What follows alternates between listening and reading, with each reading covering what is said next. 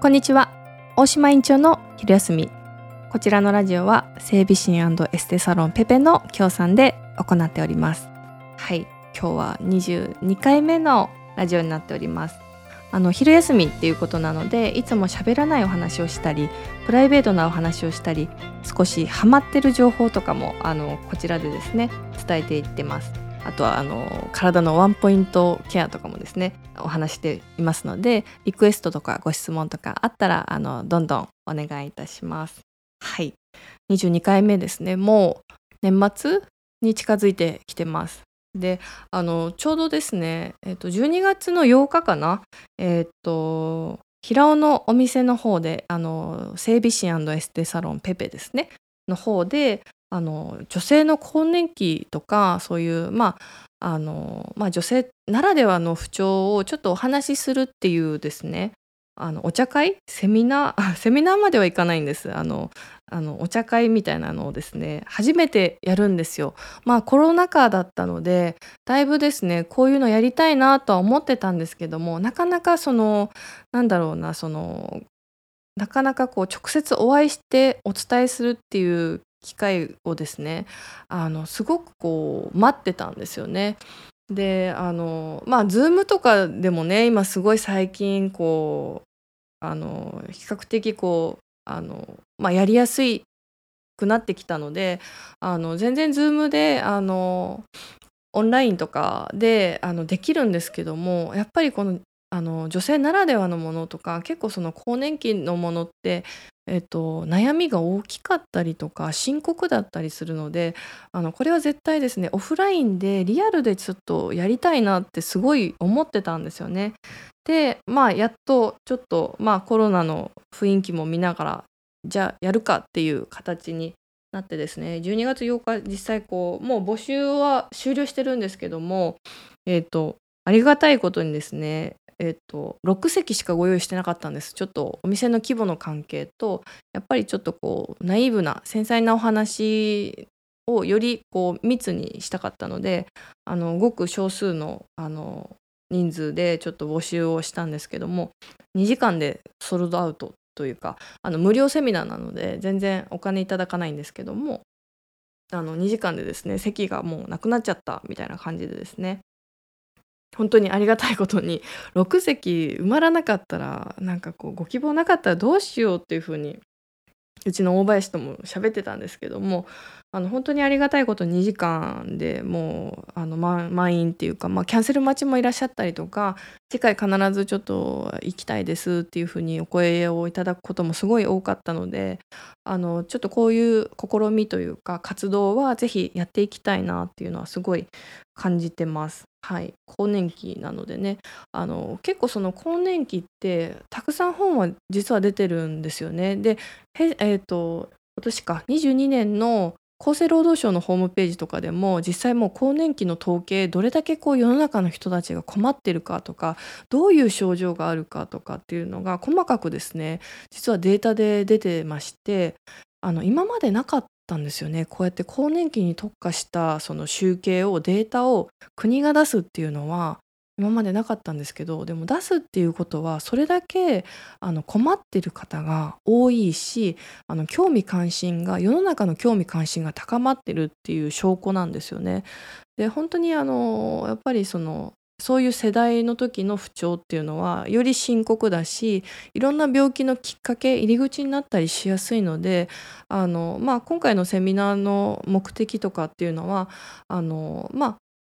過ごしやすい生活を、まあ、維持するもそうだけども深刻にならないために今できることっていうのをすごくこうお話ししていきたいなっていうのは、えー、と思ってます。でもしその治療が必要な方とかはそういうきっかけに、ね、なればいいかなとは思うんですけどもまずは知りたいとか自分はまだまだそういう世代じゃないけどうん、先に先々にちょっとあの知っておきたい対応策とかなった時びっくりしちゃうと不安だからっていう方もいらっしゃると思うので、まあ、そういった方の何かあのお役に立てればなと思って今回開始はするんですよね。であのまあ更年期っていろいろあると思うんですけど私そのうちの母がですね更年期だった頃をよく覚えてましてずっとイライラしてたんですよ。本当になんかあのリビングに子供たちがいないだけで姿が見えないだけでもう呼びつけられるんですよね。もう何かよくわからないけどずっとイライラして殺気立ってるんですよ まあでも子供4人だからそりゃイライラもするのかなと思ってたんですけども今冷静に思ったらああれが更年期ってやつかと思って、思ってますであのやっぱりえーと、中学生かな高校生かなぐらいの年の時に私もやっぱりすごい多感な時期だったので一回あのお母さんにですねすごいひどいこと言った時があったんですよ。なんかいつものようにまた呼びつけられて怒鳴られたりとか怒られたりとかすごいしてたのであのポンって言ったんですよ。あ出たヒステリーって言ったんですよ。もうひどいですよね。でその時にあの多分お母さんショックだったんですよね。ハッとした顔してでその時出て行っちゃったんですよ。23時間帰ってこなかったかな。うん、帰ってこなかったんですけどもなんかあその子供ながらにあ申し訳ないなんか嫌なこと言ったなっていう自覚はあったんですけどなんか今思ったらあのなんかその自分で自分を制御できないあの本当にあの自分じゃないぐらいすごいいろんなものに対してイライラしてたりとかなんかこう自分らしさがないっていうと難しいんですけどなんかこうね